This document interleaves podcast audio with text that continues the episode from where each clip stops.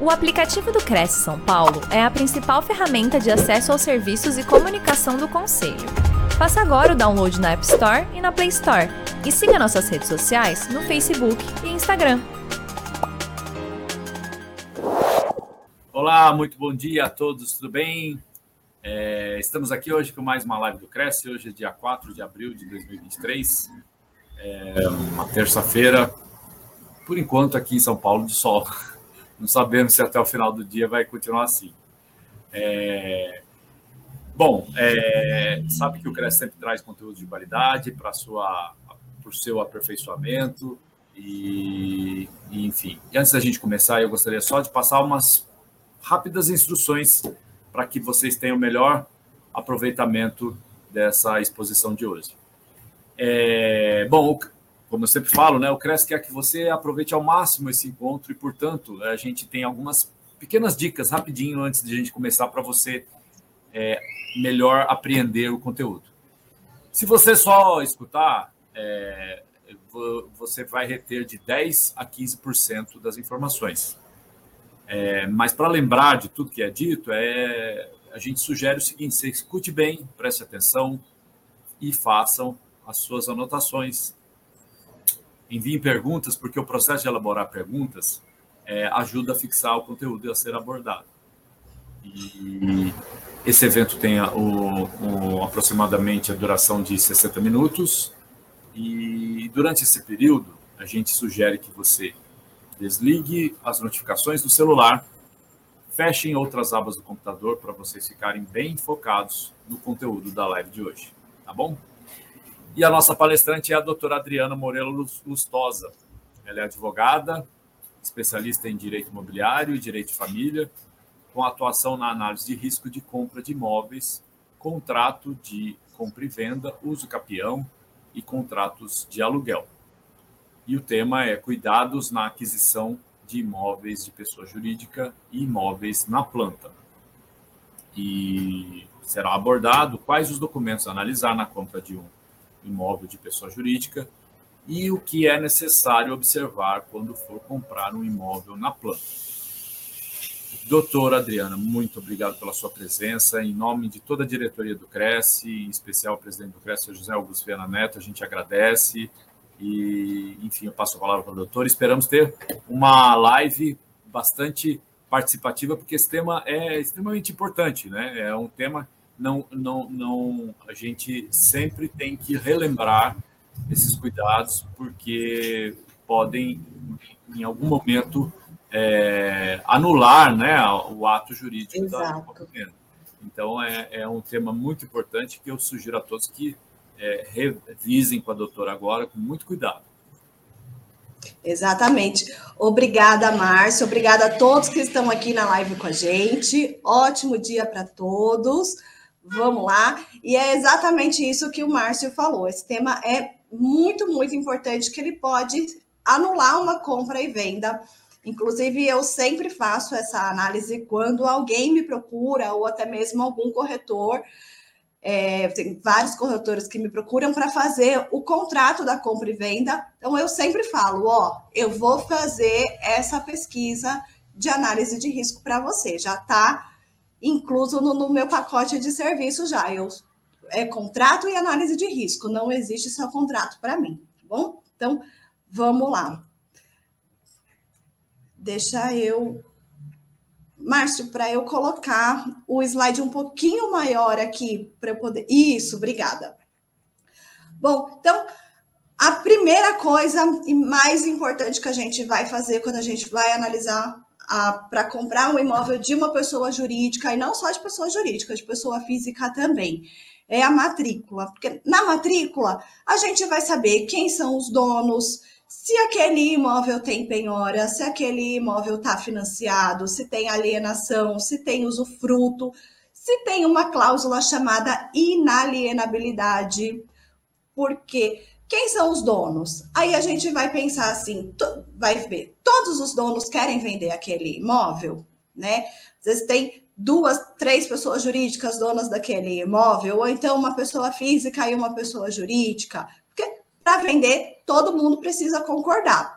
E se não concordar, a gente vai brigar na justiça para aquilo ser vendido, porque tem realmente como a gente forçar aquela venda na justiça, é, justificando o porquê da venda. Então, a, o juiz acaba suprindo ali a, a necessidade de assinatura daquele que não quis vender. E a gente vai saber também se tem penhora.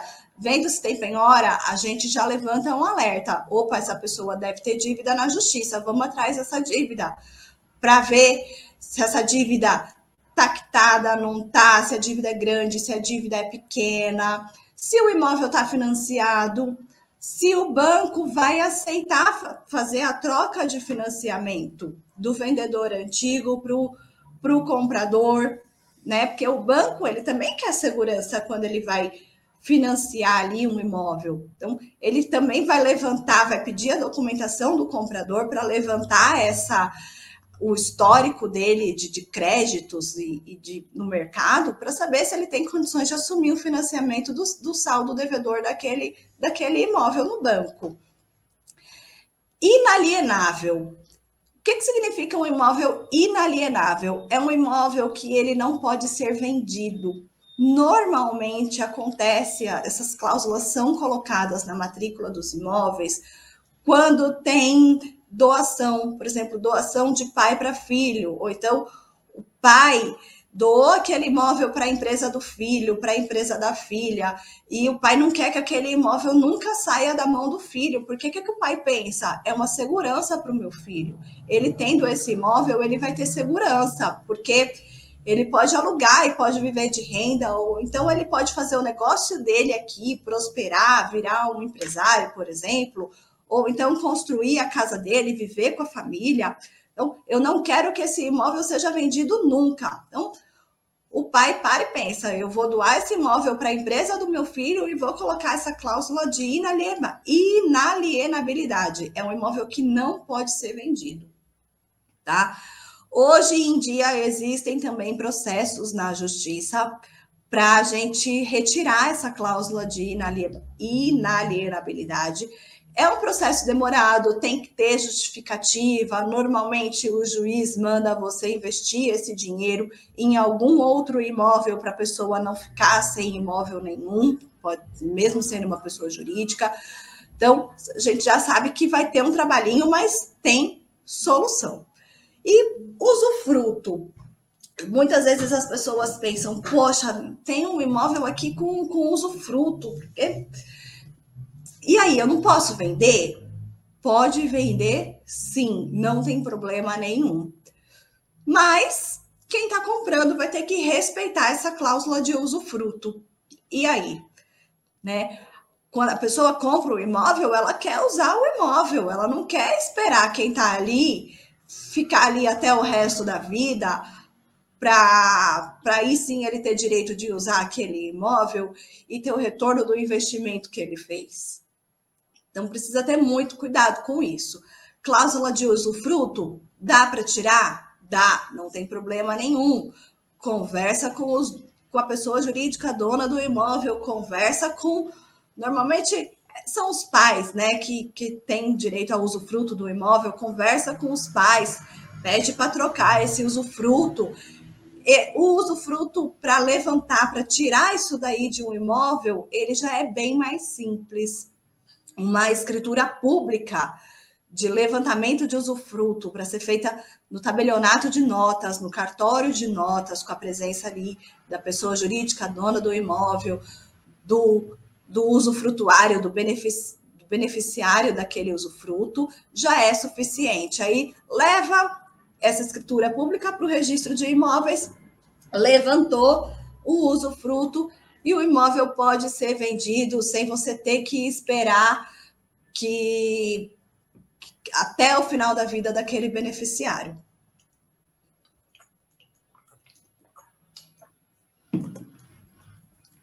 E mais alguns documentos do imóvel que a gente precisa analisar também.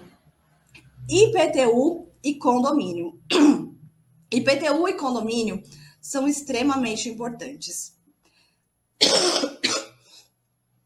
Porque a gente fala que são dívidas que perseguem o imóvel. Não importa quem seja o dono, essas, essas dívidas elas sempre vão existir. quem está comprando o imóvel ganha de presente, né? Ganha, entre aspas, essas dívidas.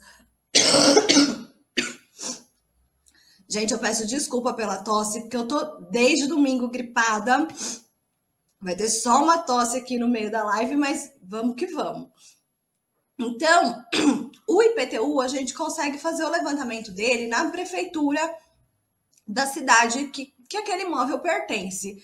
A gente sabe se todas as parcelas estão quitadas, a gente sabe se tem parcela em aberto, se tem dívida ativa, se tem um acordo e está sendo pago, sabe? Tudo isso. E condomínio também. O condomínio, agora que a gente precisa ter uma, uma, uma atenção especial aqui. Porque hoje em dia, com a tecnologia, a gente consegue ir lá no site da administradora, no aplicativo da administradora.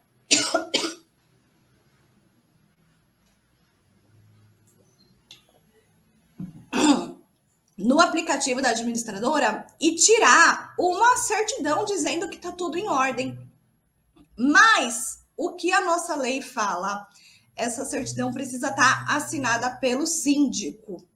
Então, não basta somente a certidão da administradora, a certidão tem que estar assinada pelo síndico, para ter certeza que esse imóvel está com as obrigações de condomínio em dia.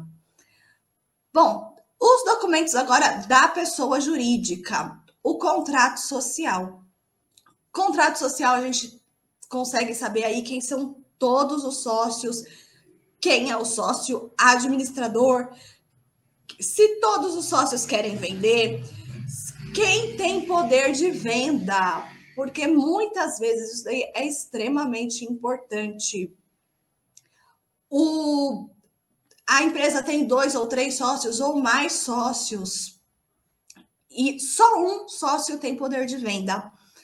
Isso é comum em várias empresas, e principalmente nas holdings familiares. Muitas vezes o patriarca né, da, da família ele decide fazer uma holding familiar, que é um CNPJ, é uma empresa, para colocar todos os, os, bens dele ali naquele CNPJ, e ele coloca uma cláusula no contrato social que só ele pode comprar e vender os imóveis, só ele pode ir atrás de financiamento e dar os imóveis em garantia. Então, isso é extremamente importante. Os outros sócios, se não quiserem vender, não vai ser relevante. Mas esse sócio que tem poder de compra e venda é muito importante. É nele que a gente tem que prestar atenção, é com ele que a gente precisa conversar. Porque senão, mais para frente, a gente vai ver aqui, essa venda pode ser anulada pelos os outros é, pelo sócio que realmente tem poder de compra e venda, tá? Outros documentos também importantes, o cartão CNPJ, porque aí a gente sabe se aquela empresa está ativa, se ela não está ativa, a certidão simplificada da junta comercial. Essa certidão simplificada, aqui em São Paulo, a gente consegue pegar no site da JUCESP e de graça. Sai na hora, ali a gente entra com o nosso cadastro, até é, pelo próprio cadastro da nota fiscal paulista, mesmo usuário, mesma senha.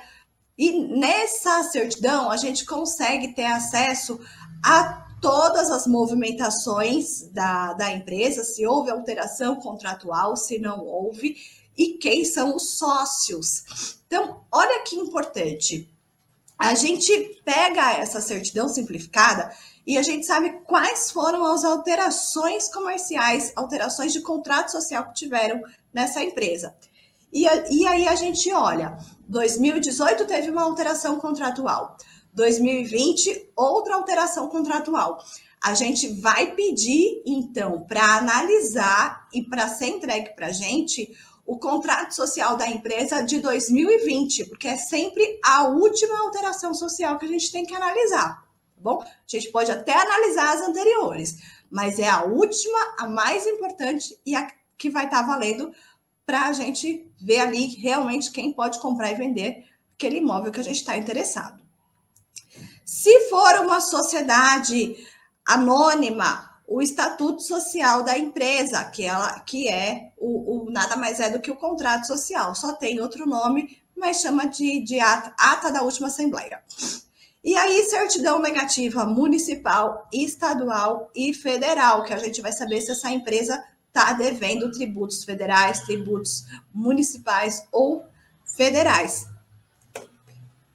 Bom, aqui a gente tem que prestar muita atenção quando for uma sociedade MEI ou uma sociedade limitada, principalmente na, na MEI, a gente fala aqui no, no, mundo do direito, nos advogados, que a MEI ela não tem personalidade jurídica própria. O que, que significa isso? Significa que o patrimônio da pessoa física, sócio daquela empresa, é o mesmo patrimônio da, da pessoa jurídica. Embola tudo, vira um bololô só. O que é da empresa é do sócio, o que é do sócio é da empresa, mesmo que tenha um CNPJ separado, uma conta bancária separada, é tudo junto e misturado. Se tiver que, que ter responsabilidade ali jurídica, responsabilidade pela cobrança de dívidas, pode cobrar tanto a pessoa jurídica como a pessoa física. Então é importante analisar nesse caso de pessoa de MEI, analisar não só a documentação do, da empresa, mas também a documentação dos sócios. E mais para frente eu vou colocar aqui quais são as documentação dos sócios que a gente precisa analisar. A sociedade limitada também é importante de ser analisada a documentação da empresa e documentação dos sócios. Muitas vezes, principalmente em sociedades menores ou sociedades familiares, empresas que estão começando, acontece muita confusão patrimonial. O que, que significa isso? Confusão patrimonial. A empresa acaba pagando ali na conta bancária, no CNPJ da empresa, todas as contas da pessoa jurídica do sócio. Paga água, luz, telefone, é, o convênio médico, se o convênio médico tiver em nome do, do CPF, paga cartão de crédito, paga tudo. Então, se um dia tiver algum processo, principalmente processo trabalhista, que o processo trabalhista é muito mais simples de acontecer isso daí, pode a dívida da empresa pode atingir o patrimônio dos sócios para pagar aquela dívida. Então, tudo isso é importante quando a gente vai analisar a, a documentação da, da pessoa jurídica para comprar um imóvel. Na verdade, a gente não está. A gente está fazendo ali um serviço de Sherlock Holmes, mas não porque a gente é curioso, porque a gente, nossa, eu quero saber se essa pessoa tem dívida, né? Eu quero saber se ele paga bem, se ele paga mal, hum, como é que tá. Não, a gente quer saber se ele paga bem ou paga mal, porque a gente tem que dar segurança para o nosso cliente. Se ele tiver dívida, aquela venda, aquele imóvel que foi vendido vai responder pela dívida e tudo vai voltar a ser como era antes. A certidão negativa de débito, a gente precisa tomar um cuidado quando a gente for exigir ela, tá? Porque no caso, principalmente no caso de construtoras e imobiliárias, se elas estiverem vendendo o patrimônio circulante, que é aquele patrimônio que elas têm realmente para vender, por exemplo, uma imobiliária que fez um loteamento e está vendendo os terrenos, aquilo dali é patrimônio circulante. Uma construtora que está fazendo um empreendimento de um imóvel na planta e está vendendo as unidades. Aquilo dali é patrimônio circulante. A gente não precisa exigir essa certidão negativa de débitos. Aliás, a gente nem pode exigir, porque diz aí o STF que é inconstitucional.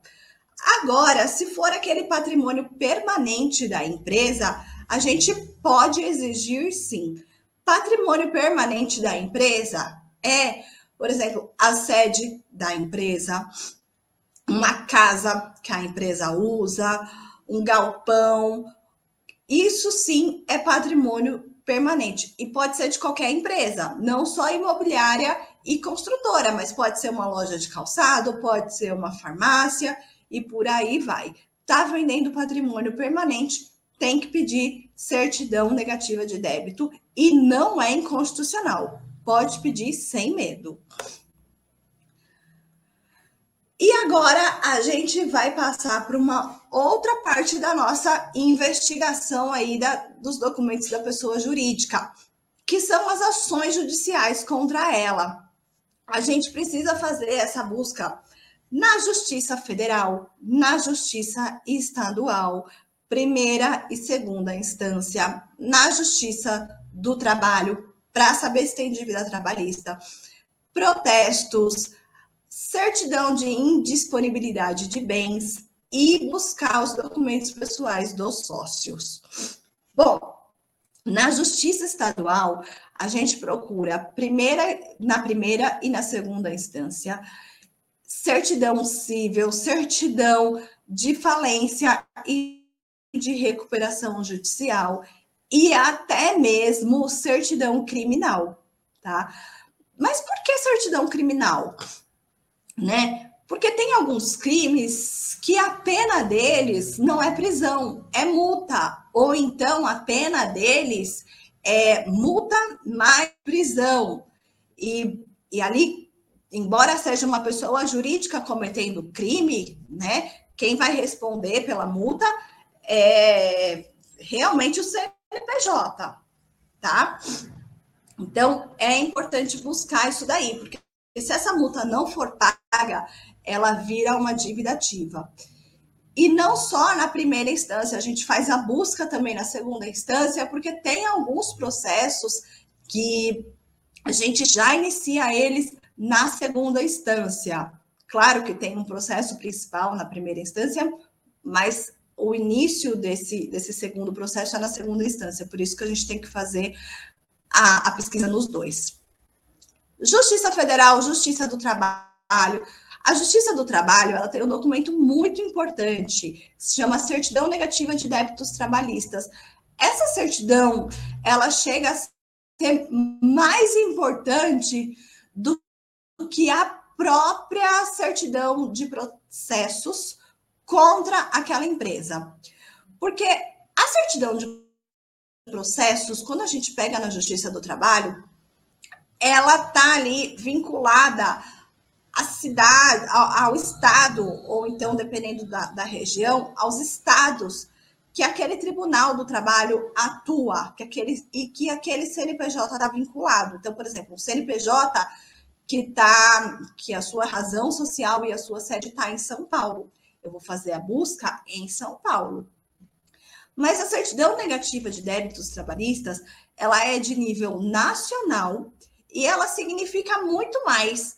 Ela significa que aquele devedor trabalhista, ele passou por toda a fase do processo, foi condenado e não pagou. Já teve até, inclusive, algumas tentativas de, de localização de patrimônio, pode ter sido até dinheiro mesmo, e não encontrou. Aí a própria Justiça do Trabalho, ela coloca os dados da empresa nesse cadastro nacional, tá? Né? E quando a gente puxa essa certidão, ela é de nível nacional. Certidão de indisponibilidade. Essa certidão de indisponibilidade, é, a gente não consegue puxar a certidão de outras pessoas, a gente consegue puxar só a nossa própria certidão. O único que consegue fazer a busca dessa certidão de outras pessoas é o tabelionato de notas e o registro de imóveis, tá?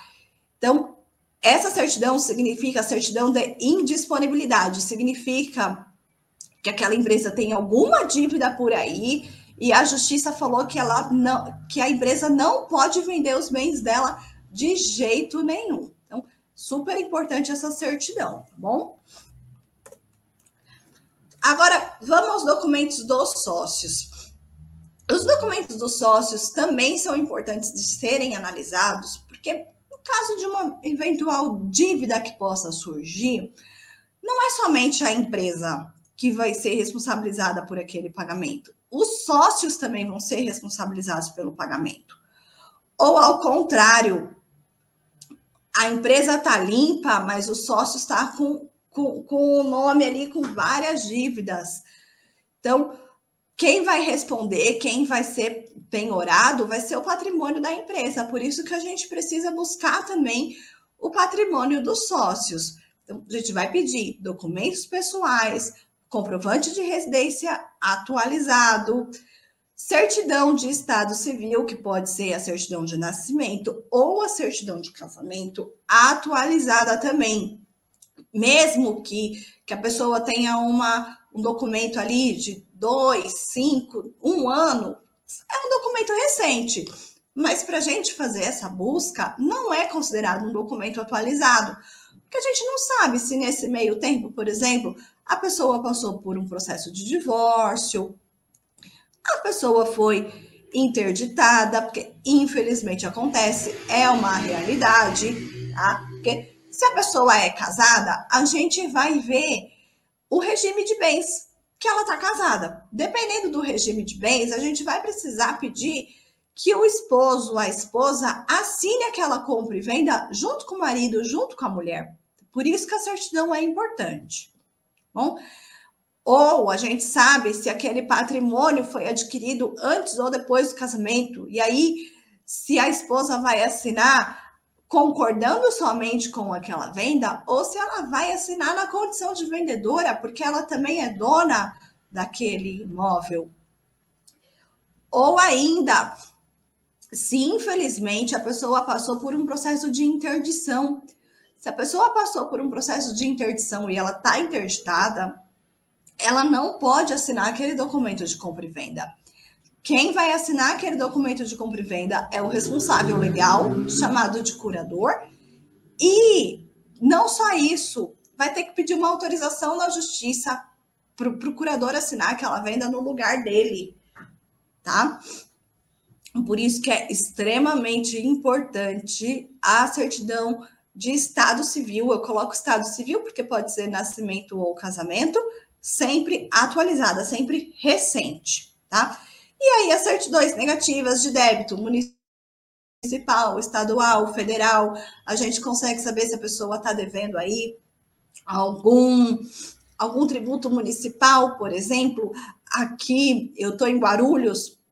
Aqui em Guarulhos, ano passado, teve uma discussão da taxa, da taxa ambiental se tinha que cobrar, se não tinha, se pagou, se não pagou, e era tudo no nome ou do CNPJ ou no, no, no CPF que estava a conta de luz, ou, ou conta de água, ou a bagunça, taxa ambiental vinculada à conta de água. Só que, se não pagar uma taxa dessa, pode ser uma taxa ambiental ou qualquer outra taxa da prefeitura. Se não pagar, acaba virando dívida ativa. Tá? Ou até mesmo, infelizmente acontece, dívidas de órgãos de classe, como por exemplo, Cresce, OAB, lá, Conselho de Fisioterapia e por, a, e por aí vai. Tudo isso também, se não paga, vira dívida ativa e aparece nessas certidões. Tá bom? E dos sócios, é, sobre ações judiciais, é a mesma coisa. A gente vai pesquisar ações judiciais na primeira instância da Justiça Estadual, na segunda instância na Justiça Federal, na Justiça do Trabalho, certidão de protesto e certidão de indisponibilidade. Certidão estadual, assim como a certidão da, da pessoa jurídica, criminal também, porque lembra, tem crime que a pena é a multa multa, não só a prisão. Se não paga a multa, vira dívida ativa. Justiça Federal e Justiça do Trabalho. Justiça do Trabalho, às vezes a gente até se pergunta, nossa, mas por que Justiça do Trabalho de uma pessoa física? Mas às vezes essa pessoa pode ter tido uma funcionária na casa dela para ajudar ali na, nas tarefas do dia a dia, e aí a funcionária saiu, foi na justiça reclamar os direitos, ou então contratou uma cuidadora para também ajudar a cuidar do pai, da mãe, da avó, da tia que estava doente, e essa cuidadora saiu do trabalho e foi na justiça procurar os direitos. Por isso que a certidão da justiça do trabalho também é importante mesmo para a pessoa física. e a certidão negativa de débitos trabalhistas também, que é aquela certidão de nível Brasil, nível federal, que a gente sabe se aquela pessoa teve algum processo na justiça, já tentou localizar bens e não achou.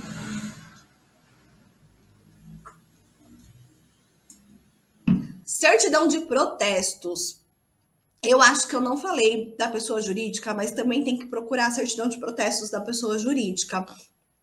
Tem um, um site ali chamado Semprote, tem um para nível federal, nível nacional, e tem outro que é só para São Paulo, mas a gente acha fácil, fácil no Google, a gente coloca ali qualquer CNPJ, qualquer CPF, aparece tudo que a pessoa tem de protesto no nome dela. Tá?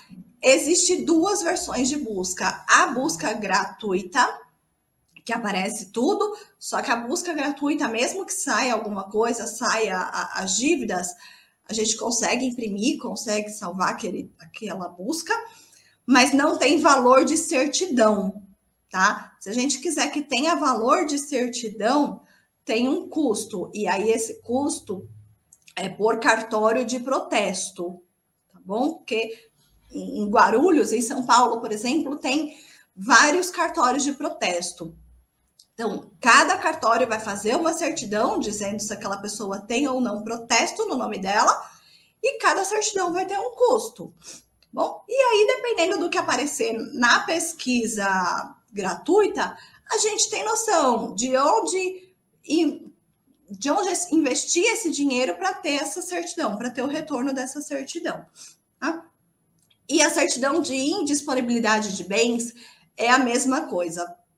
Somente a própria pessoa pode retirar essa certidão ou a, a, a, o cartório, o tabelionato de notas e o cartório de, de registro de imóveis.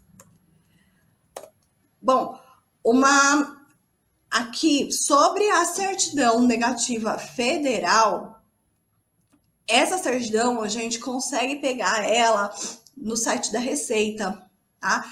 Inclusive, se aparecer alguma pendência, a gente conversa com a pessoa, porque essa pessoa vai precisar conversar com o contador dela. Já aconteceu comigo de aparecer uma restrição aí nessa certidão federal conversei com o vendedor e o, vendedor foi conversar com, com o contador, tinha um problema ali de, de imposto de renda, arrumou rapidinho, foi super rápido, não demorou cinco dias, a certidão já saiu positiva, tudo certo para seguir com a venda, tá bom? E sobre a compra de imóveis na planta, a gente também vai pedir a matrícula do imóvel. Na verdade, quando a gente vai comprar um imóvel na planta, que a gente está lá no estande de vendas e, e vocês, corretores, entregam o contrato para a gente, ali no contrato já tem o número da matrícula principal daquela obra, daquele terreno. Então, com o número daquela matrícula principal, a gente consegue ir até o cartório de registro de imóveis, pedir uma cópia dessa, dessa certidão e saber se está tudo certo, se aquela construtora que está vendendo aquele imóvel é realmente dona daquele imóvel. E aí, vendo o CNPJ da empresa, a gente consegue fazer uma busca na justiça, saber se aquela empresa tem condições de levantar aquele empreendimento, se ela é uma empresa sólida no mercado, porque tem empresas que a gente, na nossa região, a gente sabe, né? São, são nomes muito comuns ali. A pessoa fala empresa fulana de tal, construtora fulana de tal. A gente já sabe, já caiu ali no popular que é uma empresa boa. Mas tem outras, por exemplo, que elas são do sul, ou então do nordeste, do norte, do centro-oeste, de onde for, e está começando a expandir os seus negócios por outras áreas do país. E quando a gente escuta o nome daquela empresa, a gente fala: opa, eu não conheço, a gente acha que é uma empresa nova. A gente vai fazer uma busca. Se é uma empresa sólida, se ela cumpre com as obrigações dela, se é uma empresa, até tá, tá no próximo slide, que ela faz sempre uma obra boa, ela entrega o acabamento bem feito, ela entrega, ela tem costume de entregar as obras com atraso, ou ela recebe muita multa por atraso, a fundação dela é boa, tem muita ação judicial? De vício construtivo, tem protesto de fornecedor, tudo isso é um sinal de alerta para a gente saber se a gente quer entregar aquela aquele imóvel, aquele prédio, aquele, aquela ou aquela sala comercial ou aquele aquele apartamento para o nosso cliente. A gente quer o melhor para o nosso cliente, né? Outro documento que a gente vai encontrar lá no cartório de registro de imóveis é um documento chamado Memorial de Incorporação. Esses documentos são públicos, tá, gente? A gente consegue ter acesso a esses documentos quando a gente vai no cartório de registro de imóveis. Tem um custo, claro, mas é um documento público. E aí, o memorial de incorporação, a gente consegue saber se o projeto está aprovado, se o projeto não está aprovado. A gente tem acesso até ao tipo de material que vai ser usado naquela obra, tá? É, por exemplo, algumas tem alguns casos que colocam a qualidade da, do piso, do azulejo que vai ser usado, a qualidade da tubulação, por aí vai. Então a gente tem uma noção do que melhor do que a gente está comprando e do que a gente está oferecendo para o nosso cliente. Bom, e nesse memorial de incorporação e até mesmo na matrícula do, do imóvel principal, daquele terreno desse, desse prédio que está sendo construído, a gente pode encontrar uma informação chamada que aquele prédio está sendo construído num, num regime chamado patrimônio de afetação. O patrimônio de afetação, ele traz uma segurança muito maior para quem está comprando um imóvel na planta. Por que isso acontece? Com esse patrimônio de afetação, a construtora ela é obrigada a abrir um CNPJ próprio para aquele prédio que ela está construindo. E aí, CNPJ próprio vem tudo separado. Vem conta bancária própria, financeiro próprio, contabilidade própria, tudo próprio. E todo o dinheiro que entra ali naquele CNPJ, naquela conta bancária, tem que ser usado para aquela obra. Não pode retirar dinheiro daquela obra para usar na obra de qualquer outra obra que seja, tá? Então, isso acaba trazendo uma segurança muito maior, porque Antigamente era mais comum de acontecer. As, a, os construtores, as construtoras faziam isso. Ela tirava dinheiro de uma obra, colocava dinheiro na outra obra e acabava o dinheiro, a pessoa não conseguia terminar de construir aquele prédio, o prédio ficava abandonado.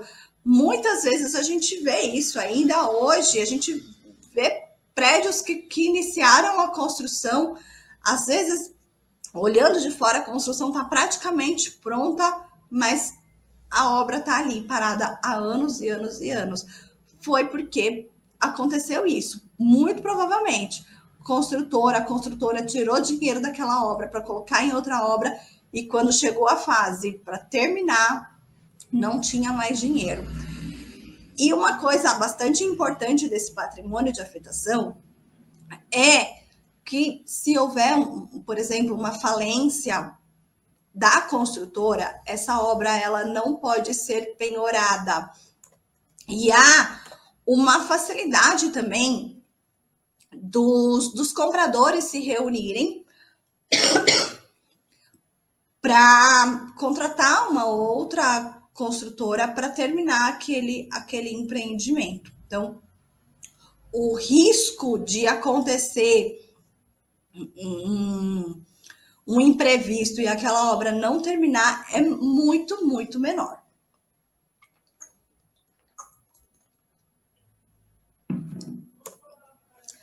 Mas tem um lado negativo para o nosso comprador também.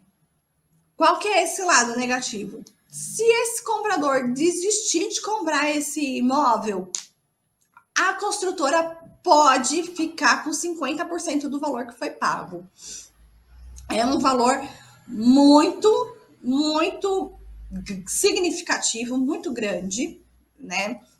Isso assusta um pouco as pessoas, assusta os compradores, né? Na hora que assina o contrato, muitas vezes a pessoa deixa isso passar batido e vai ver, vai ter ciência disso só quando realmente precisa é, encerrar aquela negociação, devolver aquele imóvel. E esse valor de 50%, ele está previsto na lei. Então, a gente sabe, né? Se está na lei, as construtoras vão colocar ali que ela vai devolver só 50%. Ela não vai colocar que ela vai devolver 70, 80, 90% do valor que foi pago. Afinal, se ela pode reter até 50%, ela vai, vai colocar no contrato que ela vai ficar com 50%. Bom, então, o que eu oriento vocês ali, corretores, a falarem para o cliente? Não paga tudo durante a fase de construção. Não paga tudo paga, por exemplo, só em torno de 30% do valor do imóvel, porque tem ali, né? Tem uma, uma, uma fase, um, um, valor que a gente paga durante a fase de construção e outro valor que a gente paga depois que o imóvel é entregue com o financiamento, quando libera o habite e vai financiar. Mas eu já vi casos que o cliente chegou para mim e falou: não, doutora, eu quero comprar à vista porque eu tenho o dinheiro, era muito mais barato, e realmente a gente sabe que é mais barato. E, e eu sei que, que essa empresa tem solidez no mercado, porque é de um conhecido meu. Mas tem que ter essa orientação. Se o negócio for desfeito, a construtora vai levar 50%. Ela vai te devolver só metade do que você pagou. E outra situação bastante importante nesse patrimônio de afetação é que a construtora ela pode atrasar 180 dias para entregar o imóvel pronto, para entregar aquela sala, aquele apartamento, aquela construção pronta para o cliente. E são 180 dias sem justificativa. Então, por exemplo, casal que está comprando o imóvel para casar e morar na, no apartamento no cantinho deles e não correr o risco de ir para casa da sogra. Já deixar esse casal aí alerta que pode ter esse atraso de 180 dias para entregar o imóvel, né? Vocês podem usar isso até a favor de vocês. Falar, olha, eu conheço construtora por aí que costuma atrasar, mas a nossa construtora não atrasa. A nossa construtora, ela é, ela ama a pontualidade. Ela entrega as obras até adiantado, tá bom? Aqui eu coloquei um assunto bem importante que muitas vezes é, as vendas elas podem acontecer através de procurador, né? Principalmente se for também uma pessoa jurídica a gente tem que prestar atenção. Essa procuração ela tem que ser pública, ela tem que ser feita no cartório, no tabelionato de notas. A gente precisa confirmar se essa procuração está na validade, na validade não, se ela não foi revogada, a gente consegue entrar em contato com o cartório que foi feita e confirmar se essa procuração não foi revogada, tá? Porque a revogação, quem fez a, quem, quem deu o poder nessa procuração, ele pode ir lá no cartório a qualquer momento e revogar esse poder. Revogar é tirar esse poder, tá? E aí, sem o procurador saber, sem a pessoa que tinha, que, que tinha poder saber, e ela pode ser pega de surpresa, tá bom? E uma informação muito importante que precisa ter nessa, nessa procuração é qual valor esse imóvel vai ser vendido, condição de pagamento e às vezes a pessoa fala não, pode ter também uma faixa de preço, pode ser entre 500 e 600 mil eu vendo qualquer desse, desses valores eu vendo. E se vai ser parcelado, se não vai, se vai ser à vista, se não vai. Isso é extremamente importante porque pode anular uma venda. Eu tenho, inclusive, um artigo escrito sobre isso que está lá no meu, na minha página, no meu blog do Jus Brasil. Se vocês quiserem depois da live, eu posso colocar aqui embaixo nos comentários para vocês. Bom, e aí, qual que é o objetivo com essa análise de compra e venda?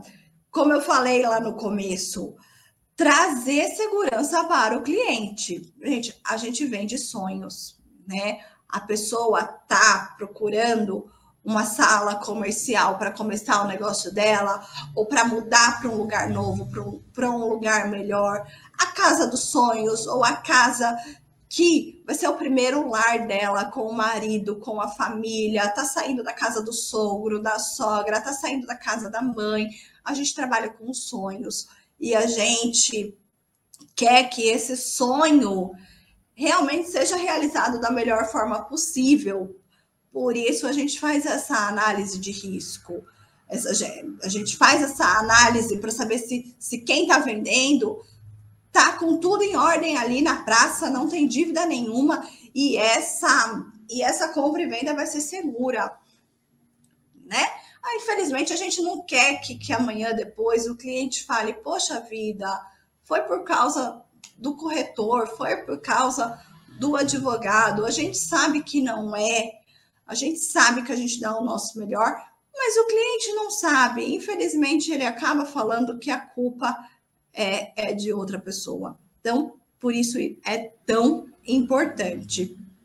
E se a gente encontrar alguma coisa, achou ali uma dívida no nome da empresa que está vendendo, no nome dos sócios, a gente vai fazer o quê? A gente vai encontrar solução. A gente não vai barrar aquela venda, barrar aquele sonho, a gente não vai barrar a comissão de corretor nenhum, a gente trabalha junto.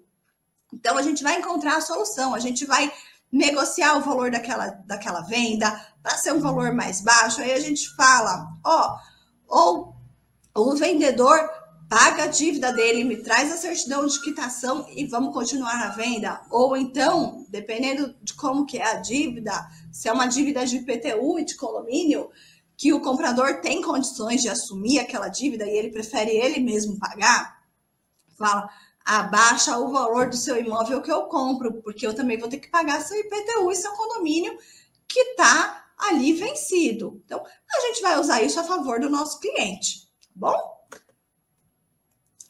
Ah, aqui eu trouxe para vocês verem como que funciona na justiça a questão da, da ausência de, de concordância do sócio responsável pela venda do imóvel.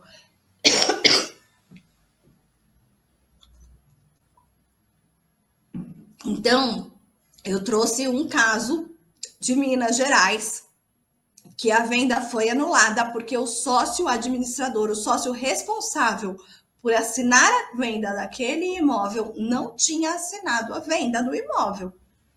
E aí ficou sabendo que vendeu, foi na justiça para anular aquela venda. Para vocês verem como é muito sério. Anulando a venda, volta é, a situação anterior. A empresa volta a ser dona daquele imóvel e a pessoa que comprou não é mais dona e tem que devolver esse dinheiro para a empresa. Tem que devolver esse dinheiro, a empresa tem que devolver esse dinheiro. E aí que está o problema? E se esse dinheiro não existe mais? Se esse dinheiro já foi gasto em outra coisa, como que é, é aí que está o perigo para devolver o dinheiro, tá bom? E muito importante, eu coloquei aqui tem no Código Civil, tem decisões na Justiça e até mesmo no Código de Defesa do Consumidor. O corretor de imóveis, ele é responsável pela venda daquilo que ele está vendendo, daquilo que ele está oferecendo, ele tem responsabilidade. Então, por isso é tão importante esse trabalho em conjunto. Porque se acontecer alguma, alguma situação desagradável que aquela, que aquela venda precisar ser anulada, aquela venda precisar devolver o dinheiro, aparecer uma penhora naquele imóvel, se o corretor apresentou toda a documentação para o cliente, falou: cliente, você está comprando esse imóvel, mas tem essas dívidas. Você pode escolher assumir o risco ou não. Se o corretor apresenta, se ele joga limpo com o cliente, ele não vai ser responsável.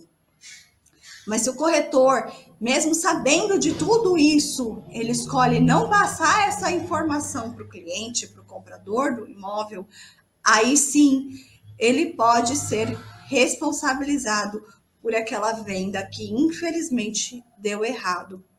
E, é, e como que a gente vai, né? Porque na justiça a gente tem que provar tudo. Infelizmente, o juiz gosta de prova, ou felizmente, não sei. Como, poxa, doutora, como que eu vou provar que eu avisei meu cliente do que estava acontecendo? Manda um e-mail. Coloca ali no anexo do e-mail toda a documentação escreve no corpo do texto o que está acontecendo. Eu, eu costumo formular esses, esses e-mails, esses feedbacks junto com os corretores. Eu, eu passo para o corretor e o corretor passa para o cliente, porque muitas vezes eu não tenho, quando eu estou prestando serviço para corretor, eu não tenho contato com o cliente final. Então, eu coloco lá o que está acontecendo e coloco a solução para o problema. E o cliente está tá avisado. Depois você pega esse e-mail, salva ali numa pasta do seu computador, ou então manda um e-mail para você mesmo com o nome daquele cliente para esse documento não se perder, para você ter ele. Se surgir uma necessidade, se surgir uma ocasião, você tem uma cópia desse documento para você falar: olha, a minha parte eu fiz. Infelizmente, o cliente comprou ciente do risco que ele estava correndo. Bom, bom, é isso, pessoal. Coloquei aqui os meus contatos. O primeiro QR Code é do meu Instagram. O segundo QR Code vocês vão ter acesso ao meu WhatsApp. Pode falar comigo que eu estou disponível. Vocês vão ver o meu canal no YouTube. O meu blog no Jus Brasil, que eu falei, né, que eu tinha um artigo escrito sobre a venda com procuração. Meu site, fica tudo aí disponível para vocês. Vocês podem entrar em contato comigo. Bom? Muito, muito obrigada mesmo. Bem, antes da gente passar para as perguntas, eu gostaria de convidá-los para a live de hoje à noite, às 20 horas. É Kleber Brandão e o tema é cinco formas de gerar experiência digna de fidelização e indicações de novos clientes de uma forma descomplicada e fácil. Sugiro que vocês assistam, hein? É... Vamos lá, vamos passar para as para as perguntas. Antes de, de, de passar para as perguntas, eu gostaria de agradecer a Edna Aparecida, a Mari, a é, é, é, Valpan, de Frederico Westphalen, no Rio Grande do Sul, é, Antônio José, de Salvador, Bahia, Rafael, é, Rafael Rosa, de Curitiba, é, Luciana Bonetti, Rose, Rose Luanda Aquino. Ó, oh, Rose, desculpa, eu, é que eu que estou com o óculos vencido, viu? Bonito o seu nome, Rose Luanda Aquino. É, eu não estou enxergando direito, só para vocês terem uma ideia. Flávio, eu, eu, eu, tenho, eu tenho que botar é, é, o, o monitor no, naquele porcentagem maior, 400%, para poder, poder enxergar. Flávio Júnior e é, Valpan, que eu já falei de novo, lá de Frederico Westphalen. E, e é isso. Vamos ver se tem perguntas aqui. Ó. É, a, o Rafael ele fala o seguinte, doutora, como descrever em um contrato particular que o vendedor possui uma pendência, dívida, e o comprador irá quitar essa dívida através de um boleto bancário? Ótima pergunta, Rafael. Muito obrigada pela participação. Bom, se ficou acordado isso entre o comprador e o vendedor, a gente coloca sim no contrato de compra e venda que apareceu uma pendência, valor da pendência, como que essa pendência vai ser paga no seu caso, através de comprovante bancária. E aí a gente coloca um prazo de pagamento. Vai ser pago em até sete dias úteis, sete dias corridos. E também a gente coloca que não basta o pagamento. Esse devedor, no caso, tem que mostrar, tem que entregar uma cópia do recibo de pagamento, do recibo ali de compensação bancária. E a gente pode também colocar alguma penalidade se o, o devedor não fizer isso no tempo hábil. Não tem problema nenhum, pode colocar. Maravilha. É, como a gente estava é, falando antes da, nos bastidores, né, doutora? Sim. Eu estava até dando o exemplo que acontece aqui muitas vezes aqui na dívida ativa do Cresce, de o corretor de imóveis que está devendo, é, tem uma, uma, execução fiscal e tudo mais, e ele está negociando um carro ou, ou às vezes um imóvel, ele muitas vezes o comprador vem juntamente com ele aqui fazer o acerto à vista para poder concluir o negócio. A gente já passou por várias situações desse tipo assim, porque o, o comprador não quer correr o risco, né? De, de ter surpresas lá na frente e, e eventualmente ter a sua, o seu negócio, o seu ato jurídico anulado por algum problema dessa ordem, né? Muito cuidado Exatamente. com isso. É... Vamos ver, ó, tem mais participação aqui. O Edson Teodoro da Silva, a Fabiana Freire, e o Edson, que é de Osasco, a Fabiana, que é de Caraguatatuba, e mais um monte de gente lá em vários lugares do, do Brasil, né? Ó, o Flávio Júnior, ele, ele, ele é de Lucas do Rio Verde, no Mato Grosso. Ai, que delícia, Mato Grosso! Gente, eu adoro Mato Grosso. Eu tenho parente em Mato Grosso. Muito obrigada, parabéns, um, um beijo para vocês aí de Mato Grosso e do Brasil inteiro que está acompanhando a gente. Muito obrigada. É, felizmente a, a TV Cresce tem uma audiência bem ampla é, em vários, todas as, diria que todas as regiões do, do Brasil. Pena que nem todos é, é interagem aqui, mas é, mesmo assim a gente agradece a, a, a participação. Bom, é, doutora, eu acredito que o nosso tempo já deu, né? É uma pena, porque a gente, é uma, uma um, um, assunto é, que a gente poderia ficar horas falando sobre isso, e é um assunto também que, que exige da parte dos profissionais que atuam é, nessa área muito cuidado, muita atenção. Exato. E nunca é demais repisar, repassar sobre esses cuidados que a doutora abordou. E, e, enfim, a gente só tem a agradecer mais uma vez, doutora, pelo seu tempo, pela sua dedicação aqui nos trazer esse conteúdo é, de qualidade. E muito obrigado mesmo, em nome de toda a diretoria do Cresce, em especial o presidente do Cresce, José Augusto Vieira Neto. A gente é, só tem a agradecer a doutora. Passo a palavra para a doutora, para as considerações finais da doutora. Eu que agradeço, Márcio, gratidão, Márcio, gratidão, Cresce, gratidão todos os corretores. Muito obrigada pela participação, pela interação aqui no chat. Tudo de bom. Ótima semana, que semana está só começando, ainda é terça-feira. Tudo de bom para vocês, para gente. Pois é, e para você aí de casa, a gente só tem a agradecer. Lembrando que o Cresce traz este conteúdo e outros conteúdos de qualidade que são feitos especialmente pensando em vocês, corretores de imóveis, e a gente faz tudo isso com muito carinho, com muito amor e para tentar é, contribuir com o desenvolvimento profissional dos senhores. Tá bom? Olha, muito obrigado, um grande abraço, até uma próxima e não perca a live de hoje à noite, às 20 horas, aqui na TV Cresce. Ok? Até a próxima.